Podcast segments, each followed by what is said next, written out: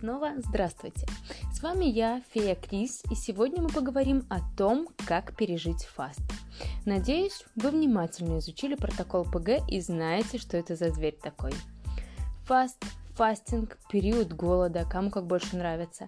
Это время, в которое ваша тушка отдыхает от переваривания пищи. В это время еда, к сожалению, вам недоступна. Я, как никто другой, знаю, что когда ты переходишь в режим ПГ, фаст тебя слегка пугает. И это я еще мягко сказала. Давайте разберемся, почему так происходит. А все на самом деле просто. Мы привыкли жить по-другому. ПГ со своим голодом для нас что-то новое, неизведанное и очень страшное. И скажу вам, что это нормально – Нормально, что твое тело в первые дни режима ПГ будет паниковать и пытаться тебя накормить. Но ты же человек разумный и прекрасно понимаешь, что с тобой в этот период ничего не случится. А что такое голод? Голод, по сути, это волна. Сейчас она накатила, а через пару минут все прошло. Собственно, дело привычки. Для того, чтобы пережить фаст, тебе нужно запастись терпением, водой и чаем. Давай поближе ознакомимся с каждым пунктом. Терпение. Зачем нам нужно терпение? Да хотя бы потому, что домашний по привычке предложит тебе чаек с творогом в лучшем случае, а твое пищевое окно уже закрыто, и тебе неоднократно нужно будет об этом им напомнить. Я уже больше года на ПГ, а мама все подсовывает мне ништяки после закрытия моего пищевого окна.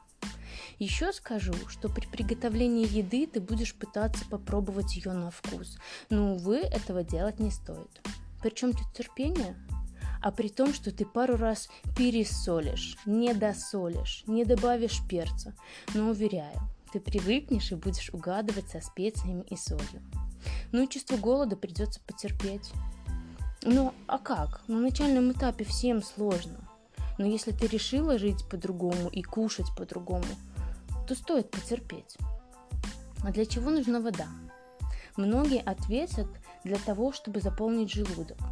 Но вода на самом деле в желудке долго не задерживается, практически сразу его покидает. Вода нам нужна для того, чтобы отвлечься. Голод накатывает, а тут хоп, что-то в желудок попало, и мозгу уже как-то не так страшно. Вроде все в порядке. Но воду пить лучше теплую. Можно кипяток, если ты любишь. От теплой воды спазм, вызванный голодом, уходит быстрее. Чай. При всей моей нелюбви к чаю признаюсь, что в период фаста это особое удовольствие выпить чашечку чая. Я люблю травяные. Они мне кажутся более легкими и они не оставляют послевкусия. Но ты можешь взять любой, свой любимый. Только запомни, что нужно выбирать чай без фруктов, ягод, поэтому обязательно внимательно Читай этикетки и смотри, что добавлено в чай. Чай лучше пить без сахарозаменителя. Не стоит тревожить свои вкусовые сосочки и лишний раз будоражить желудок. Он же готов жевать, а еды-то нет, но расстраивается парень.